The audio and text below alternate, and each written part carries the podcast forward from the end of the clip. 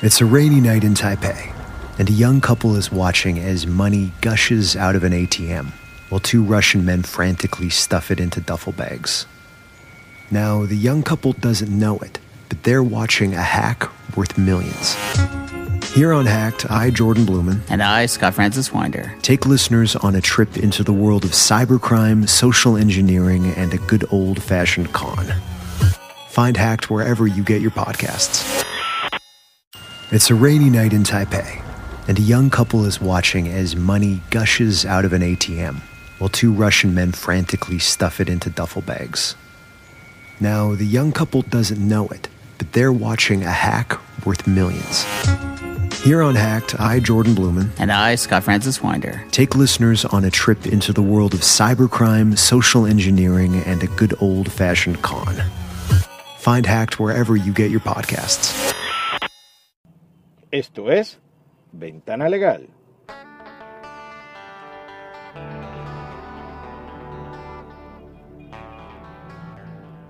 Bienvenidos a Ventana Legal, su programa sobre derecho venezolano en Internet. Les habla Raymond Horta, abogado, experto en documentos forense, editor de tuabogado.com. Hoy hemos hecho referencia a nuestra cualidad de expertos grafotécnicos o documentólogos, porque vamos a hablar un tema relacionado con la falsificación de documentos, particularmente la falsificación de documentos notariados.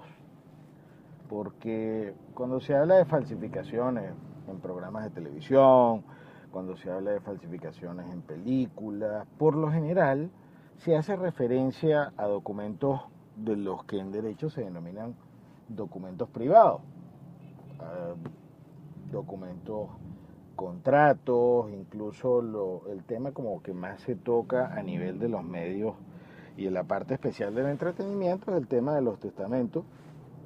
En Venezuela, por cierto, los testamentos principalmente deben ser otorgados ante, ante funcionarios públicos y pero existe una excepción pues se puede hacer un testamento eh, sin la presencia de un funcionario público siempre y cuando firmen cinco testigos el testamento.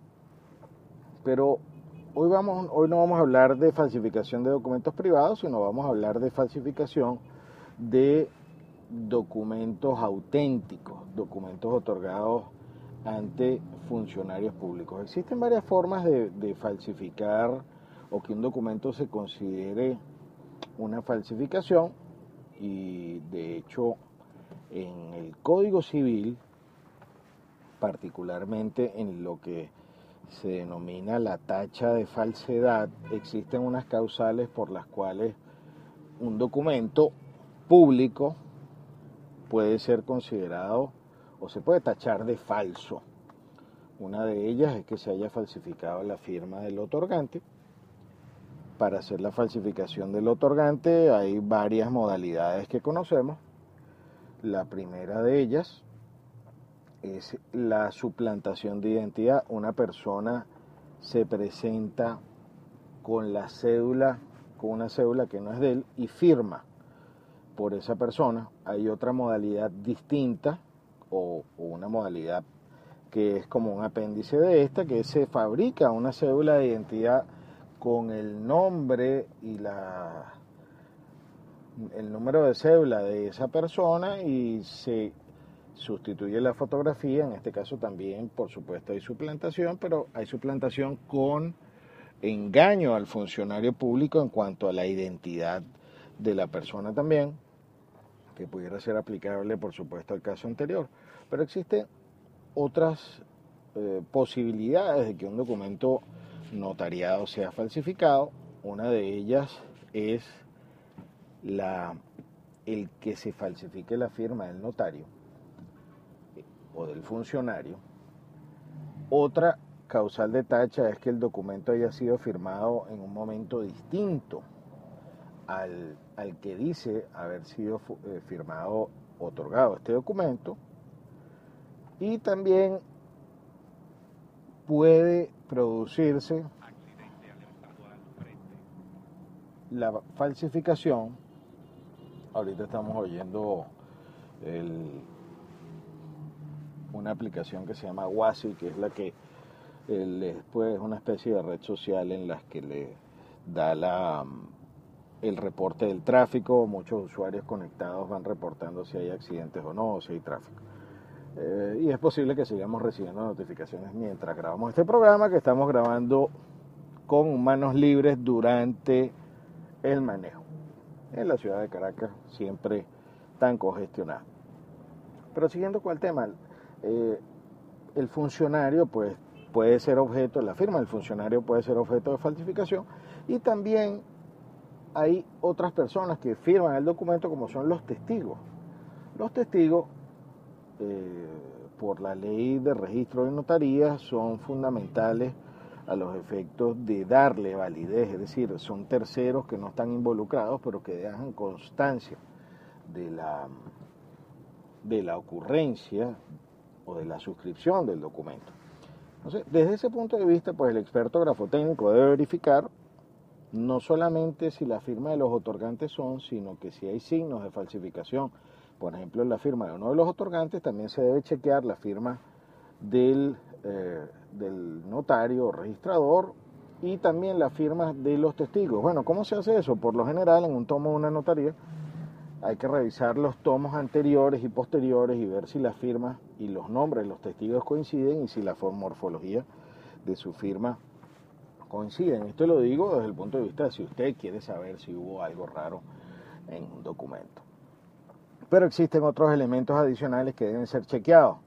En las notarías se lleva un libro índice en el cual por costumbre se anota en el índice alfabético, que es como una especie de libreta telefónica gigante, se, se, em, graba y se escribe el nombre del primer otorgante del documento y luego se coloca en qué tomo y en qué número y en qué fecha fue otorgado. Entonces, si ustedes encuentran en una notaría un documento que les parece sospechoso, una de las maneras de ratificar si ese documento fue otorgado ese día y en esa fecha es revisar el libro eh, índice o el libro alfabético. Y otro es el libro diario. Las notarías están obligadas a llevar un registro diario de todos los...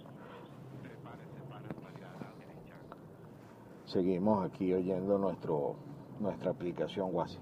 El... Entonces, también existe el libro diario donde está obligados a registrar los funcionarios todos los documentos que en un día se otorgan y poniendo adicionalmente la planilla, el número de planilla de los derechos.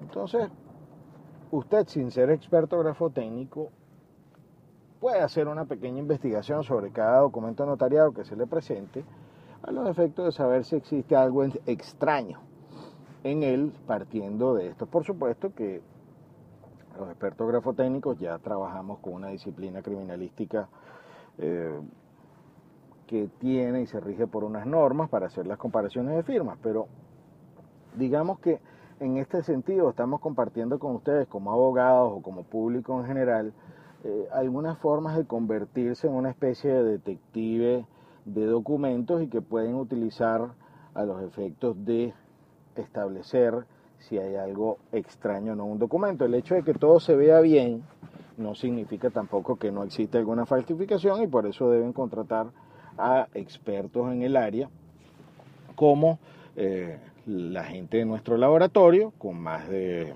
22 años de ejercicio exitoso de la profesión y eh, donde tenemos la más alta capacitación académica. Tenemos títulos, estamos certificados no solamente en Venezuela, inscritos en el Tribunal Supremo de Justicia, sino que también estamos certificados a nivel internacional, siendo miembros de CIPDO, la Sociedad Internacional de Peritos en Documentoscopia, y la ASQDE, que es la American Society of Questioned Document Examiners, que es la asociación internacional más importante de expertos grafotécnicos. Tenemos varios trabajos que han ganado mención publicación en los congresos de la ASQDE excelentes trabajos publicados en la revista SQN de, de que garantizan que nosotros no solamente lo tenemos como oficio, sino que nuestro trabajo académico internacional está totalmente orientado a la ejecución de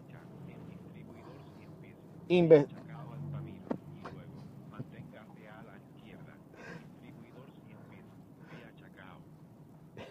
bueno, por supuesto que esto eh, eh, es bien curioso, pero bien interesante cómo funciona esta aplicación. Pero les comentaba que en, la parte académica, pues nosotros también estamos desarrollando investigaciones, publicamos todos los años y asistimos a congresos, nos mantenemos, mantenemos muy bien actualizados. Estamos anunciando que próximamente vamos a tener representantes en muchas ciudades de Venezuela, gente que estamos formando particularmente para cubrir las necesidades del interior del país en materia pericial.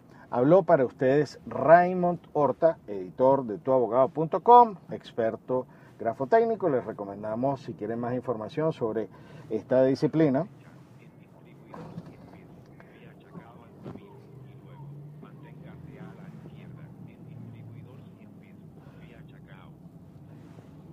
si quieren obtener más información, visiten la página www.grafotecnica.com o nuestro portal criminalística.net. Hasta una próxima oportunidad.